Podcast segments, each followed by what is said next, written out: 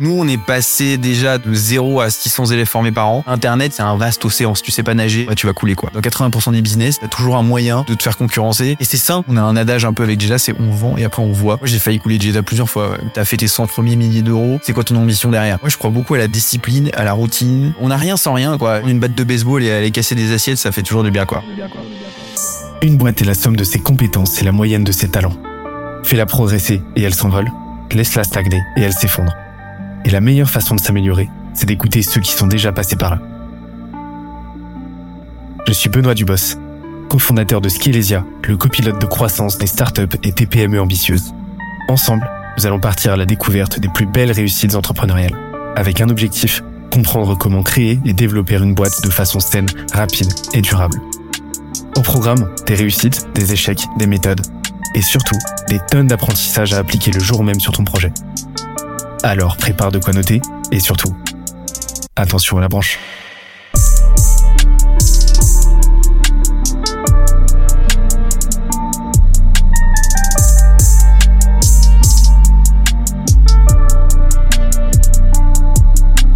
Let's go.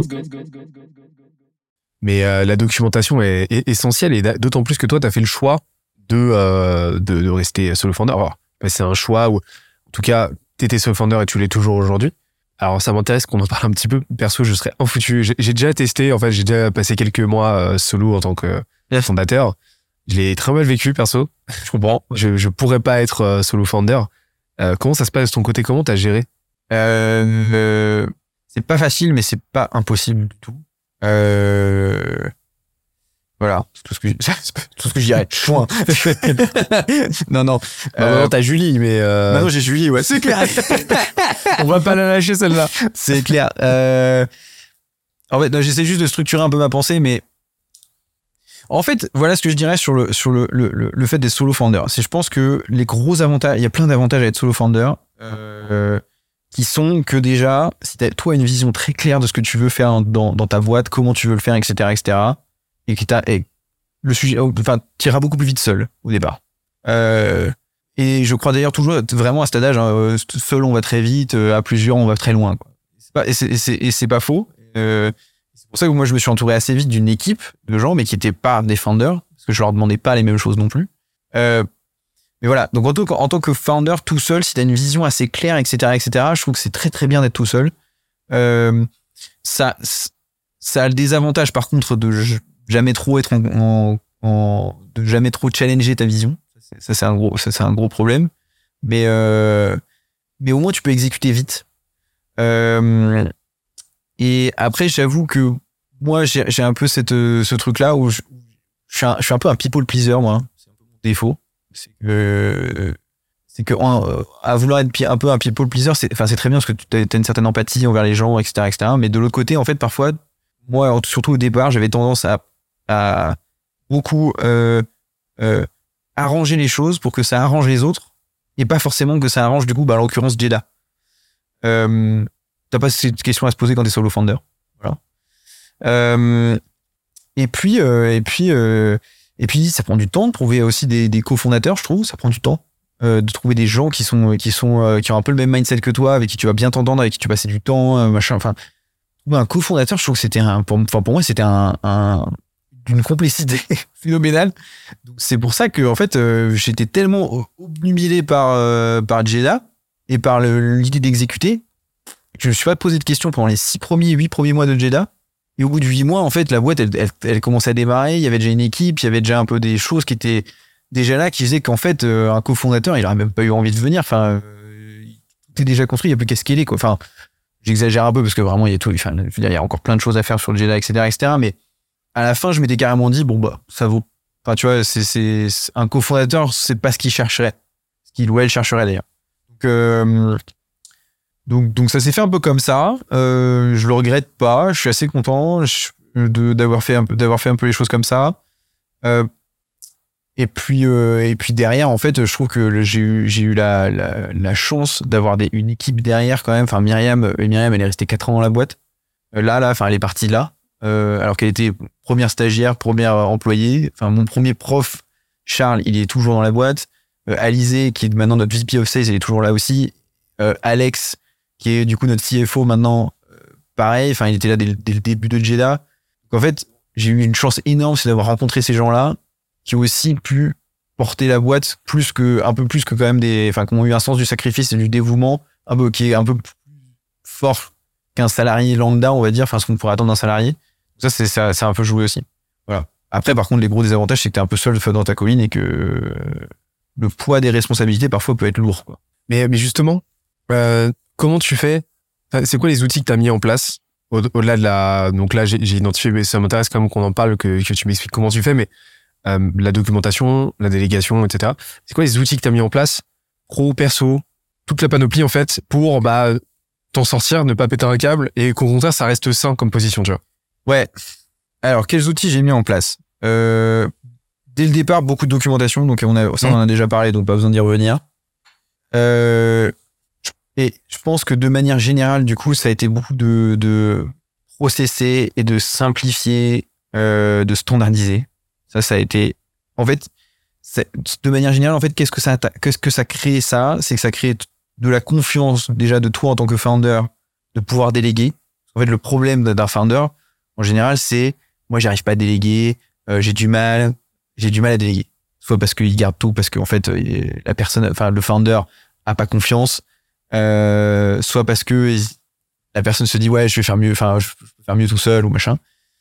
Mais en fait, c'est jamais vrai. Mais peu importe. Mais donc, du coup, le fait de standardiser, ça, ça, ça, ça donne confiance au fait de pouvoir déléguer. Et de l'autre côté, en fait, ça met la l'autre personne, le, salarié, le stagiaire, etc., dans une position de succès. Ça, c'est vraiment, je pense que ça, c'était la panoplie. Après, euh, sur les outils, il n'y a pas grand chose. Enfin, après, j'ai mis, j'ai mis en place des outils qui sont très liés au développement de la boîte. C'est-à-dire que j'ai outillé la boîte avec, euh, tu vois, bah, donc, on avait Strikingly au départ, c'est Strikingly pour faire nos, landing pages, nos sites web. Donc, t'avais un CMS, quoi. T'avais HubSpot, qui gère, qui gère notre, qui gère toute notre base de données clients. Après, on a développé notre plateforme et on avait, tu vois, tout le, tout le Google Workspace, etc., etc. Je pense que c'est plutôt un, pardon, je crois que t'avais peut-être une question, vas-y. quand, je dis outils c'est euh, t'as les outils euh, tech t'as as le stack outils mais t'as en gros je parlais aussi euh, gros c'est outils au sens large outils mentaux rituels etc tu vois Voilà, bah du coup, c'est là où j'allais en revenir, c'est que après, je pense que le- plus important, c'est c'est déjà un mindset dans lequel faut se faire un peu confiance, quoi. Je pense qu'il faut se faire un peu confiance. Et, et ce que j'appelle se faire confiance, c'est du coup se faire confiance dans le sens où si tu as recruté ces personnes-là, c'est qu'elles sont bien. Et donc, faut se faire confiance que tu peux leur faire confiance. Ça fait un peu une mise en abîme un peu bizarre, mais, mais l'idée, c'est faire confiance à, sa- team. C'est hyper responsabilisant pour eux. Euh, ils vont se donner à fond. Et, euh, en fait, c'est déjà, c'est un bon cocktail, quoi. Parce que derrière, en fait, toi, tu peux te dire, si moi, je leur fais confiance, ou si je me force à leur faire confiance, parce qu'il y a des gens qui ont du mal à, donner leur confiance au départ. Moi, je suis quelqu'un qui, en général, part du principe que je donne 100% de ma confiance jusqu'à ce que tu la trahisses, et à ce moment-là, t'auras zéro et c'est fini. Il y a des gens où ça marche un peu différemment. C'est, je donne un peu de manière progressive. En tout cas, moi, je me suis forcé beaucoup, en tout cas, à, être là, à vraiment donner 100% et sans rollback, quoi. C'est, c'est soit je te donne 100%, soit je te donne zéro, mais c'est, mais il y aura pas d'entre deux. Donc ça, c'était, je pense, c'est le premier truc, c'est que ça met dans une, tout le monde dans une position un peu de succès et de, surtout de responsabilisation. Euh, pareil, ça vient avec des problèmes et l'idée, c'est, pas, pas d'être complètement bête non plus et de, donner 100% de sa confiance sur des sujets qui sont impossibles à traiter pour un, salarié, un, stagiaire ou peu importe, mais voilà. De la même manière qu'il peut aussi avoir des, des erreurs de recrutement, fine. Euh, moi, je trouve que, enfin, on se, pré, on se prémunira jamais de faire des erreurs. Le tout, c'est de les faire vite, d'apprendre vite. Et si une relation se passe pas bien, avoir, avoir la, l'honnêteté, enfin, l'honnêteté envers soi et envers la personne d'arrêter tout de suite, c'est le meilleur cadeau que vous ferez, que vous, que, vous ferez pour les deux parties, quoi. Donc ça, c'était un peu, c'est un peu ces choses-là. Donc la confiance pour déléguer euh, et après sur les sur les euh, sur les rituels. Euh, moi, j'ai passé beaucoup de temps à, à, à onboarder l'équipe et j'ai passé beaucoup de temps à fidéliser et responsabiliser mes équipes. Euh, donc j'ai investi tout, beaucoup d'argent que que, que, que, je gagnais, je le réinvestissais là-dedans, c'est-à-dire euh, passer du temps à... on organisait beaucoup de team retreat par exemple, on se voyait tout le temps. Euh, on passait beaucoup de temps ensemble. Euh, et mine de rien, ça, ça crée beaucoup de cohésion. Euh, Ça, c'est ça. Et après, sur les, euh, enfin, je dirais, en tant que solo founder, je vais revenir un peu là-dessus. J'ai l'impression de l'avoir dit plusieurs fois déjà, mais discipline, discipline. Il se fait un peu militaire de dire ça comme ça. Mais en fait, la discipline, c'est juste l'idée, pour moi, de, d'avoir une espèce d'habitude, enfin, de, de, de te créer un, un, un, des habitudes qui soient positives pour toi. C'est-à-dire que oui, euh, c'est chiant, par exemple, de, te- de, se, de se lever tous les matins à X heures. Moi, je suis pas capable, par exemple. Je me, mais je, moi, je peux travailler jusqu'à tard, par exemple. Euh, mais tu vois, par exemple, c'est chiant de faire deux heures de cours euh, tous les jours. Ça, c'est chiant. Euh, en fait, une fois que tu y es, t'es content. Euh, et une fois que tu l'as fait, et en fait que tu te rends compte à quel point t'as appris, t'as, f- le, le- du résultat après un certain temps donné, c'est mind blowing quoi. Donc t'as tout ça. euh, et donc du coup sur la discipline, moi je faisais, je passais quand même beaucoup, beaucoup, de temps à me dire voilà, pendant pendant ce temps-là, je vais, je vais travailler sur tel sujet, d'avoir la discipline de dire ce temps-là est dépassé, donc maintenant on passe sur l'autre sujet. Euh, voilà. Et après, je pense honnêtement, il y a l'idée du sacrifice un peu quand même aussi. C'est-à-dire que, bah, euh, ouais, euh, te barrer en week-end te barrer en week-end alors que ta boîte a besoin de toi, peut-être pas le faire. On va peut-être pas le faire. On fera, peut- on va peut-être le week-end prochain. Tes vacances, bah, elles vont peut-être être que d'une semaine au lieu de deux. Tu sais, c'est pas, c'est pas forcément nécessairement les trucs qui sont les plus sexy. Mais franchement, après, tu vois, moi, je regarde, je, je regarde Jeddah, euh, enfin, tu vois, je regarde le mois de maintenant, on regarde le mois d'il y a quatre ans, qui était en train de faire ces sacrifices-là. Tu vois, là, t'es là aujourd'hui, on se parle, on se parle l'un en face de l'autre. J'ai une équipe qui gère, qui gère les trucs avec, enfin, derrière et dans lesquels j'ai- pleine confiance. T'es indépendant, tu fais tes propres choix, t'as un peu d'argent, enfin, euh, tu vois, t'es- ça vaut la peine, tu vois. C'est quoi aujourd'hui tes rôles maintenant t'as tout délégué? C'est une bonne question. Mes rôles, alors maintenant, je deviens un peu un coach, je dirais, déjà. Il y, a la vision beaucoup et il y a le coaching beaucoup. Et après, euh, je dirais, il y a le pompier un peu. Euh, donc la vision, parce que je pense que tu as toujours ce besoin d'être... Euh, tu as toujours ce, t'as toujours ce besoin de, donner de la vision aux gens et de leur donner de la motivation. Ça, ça je pense que ça, ça c'est des trucs qui passent quand même par des founders. J'interromps l'échange 30 petites secondes pour te dire de ne pas oublier de nous ajouter une petite note des familles sur Apple Podcast ou sur la plateforme de ton choix. Tu connais la chanson, ça nous aide très fort à faire connaître euh, le podcast au plus de monde possible. Allez, on reprend. Ça, c'est un sujet, justement, tu parles de vision. Euh, on dit souvent, moi aussi, c'est ce que je dis, mais je, je me, je dis souvent, mon rôle, c'est la, un de mes rôles, c'est la vision. Ouais. Mais je me demande souvent ce que moi j'y mets, d'un point de vue opérationnel, tu vois. Et ce que les autres CEO y mettent.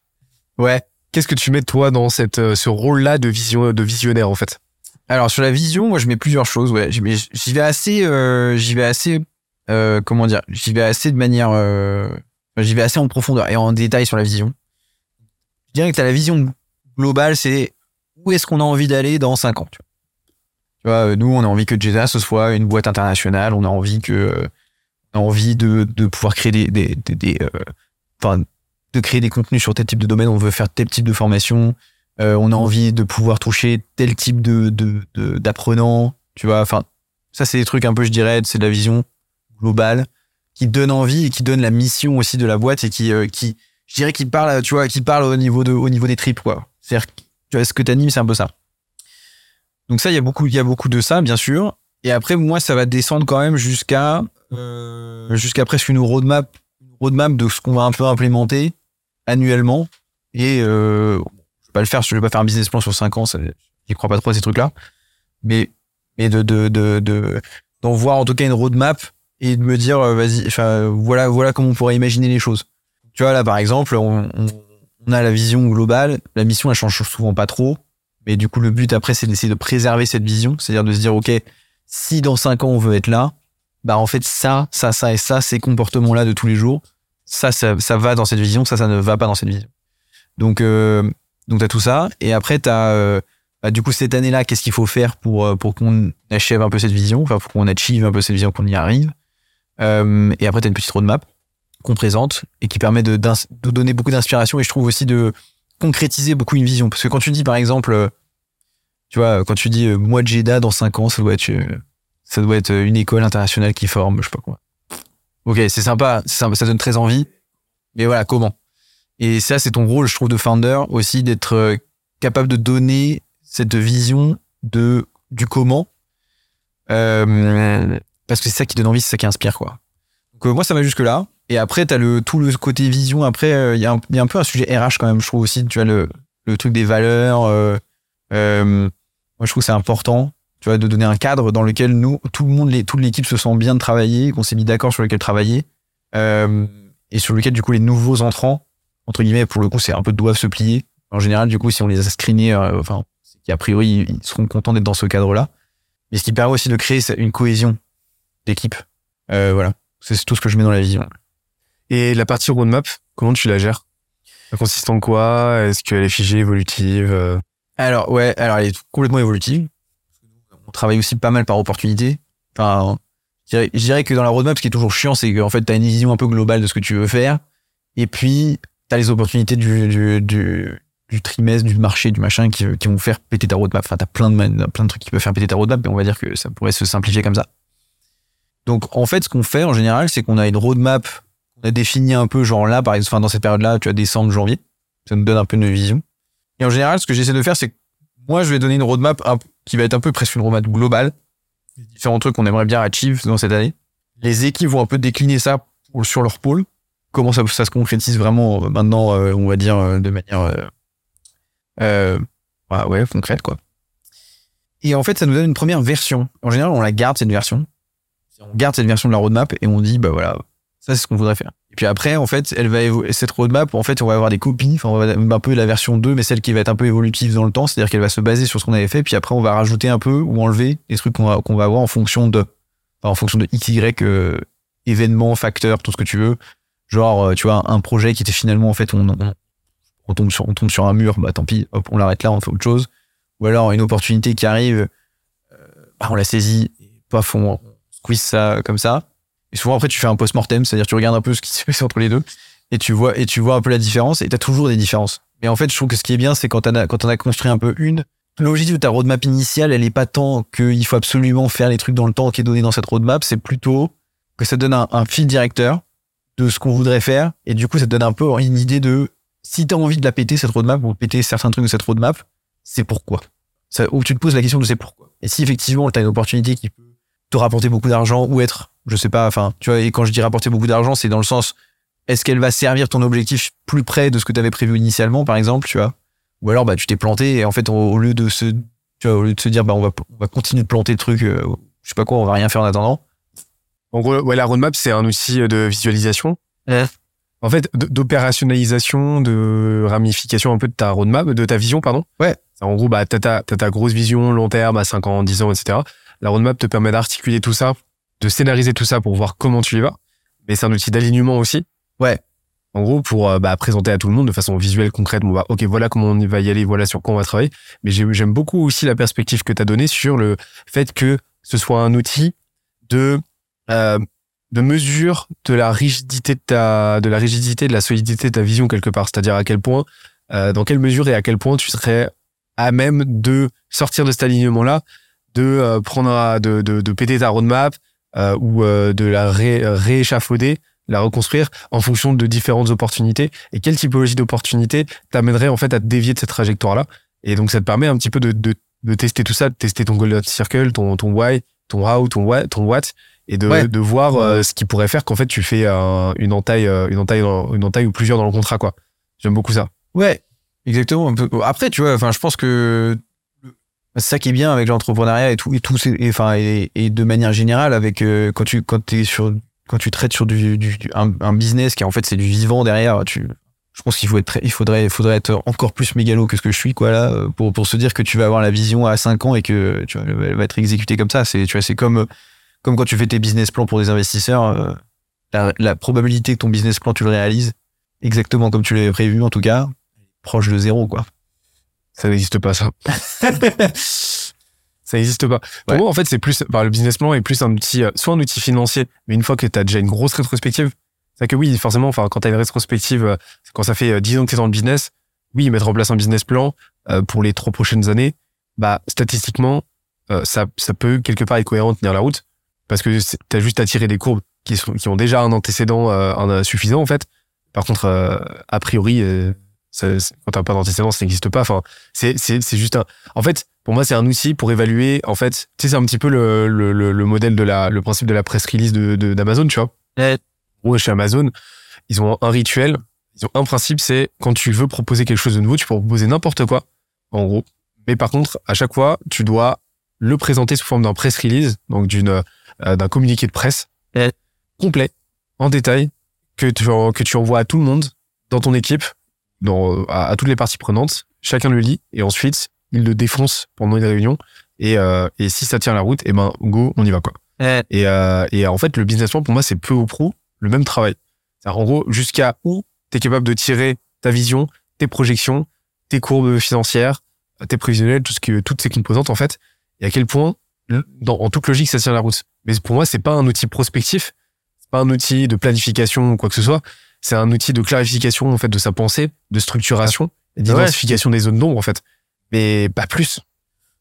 Exactement, je suis, je suis, je suis, je suis aligné avec ça. Moi, c'est, je trouve que bah, c'est bien parce que ça, c'est effectivement, ça aligne tout le monde.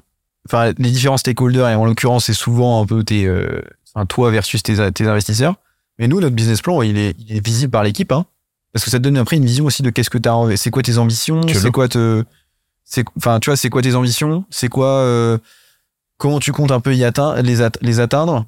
Et après, les gens y croient ou y croient pas. Et après, effectivement, s'il y a marqué, je sais pas, 5 millions d'eux sur, euh, sur ton, sur ton, sur ton, sur ton, sur ton, sur ton prévisionnel de l'année X, et c'est très peu probable que tu les atteignes, c'est 5 millions d'eux. Mais et ça a permis au moins d'aligner tout le monde. T'as eu des grosses périodes de galère?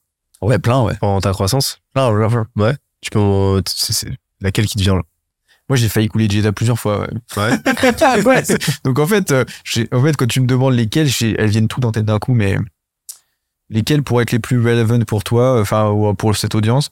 laquelle pourrait être la plus, ré- pas surtout laquelle te vient là, Ouais, euh, spontanément, tu vois. spontanément qui vient euh, moi j'en ai deux qui me viennent spontanément la première c'était euh, la, je pense que ça a été la, plus- la plus dure parce que elle, est elle est euh, elle est humaine euh, c'est me séparer de d'associés euh, je pense que ça c'était le plus dur ensuite euh, et ensuite c'est euh, je pense que j'ai eu beaucoup de, de la deuxième qui me vient c'était beaucoup de galères un peu qui viennent un peu du bris c'est-à-dire de, de de mettre toutes tes billes enfin ton, et quand je dis toutes tes billes c'est ton argent dans un truc auquel tu crois un peu euh, avant même de, de voir ce que ça va te rapporter quoi.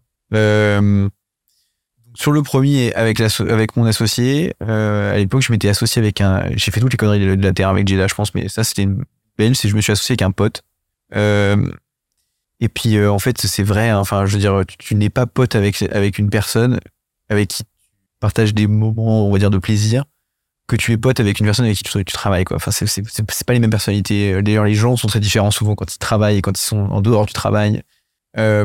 Et bien sûr, enfin je crois au fait que chacun est une seule et même personne. Enfin il y a pas de, il y a pas de- personne n'est vraiment schizophrène. Il y a pas deux personnes différentes dans, le pro et dans le perso.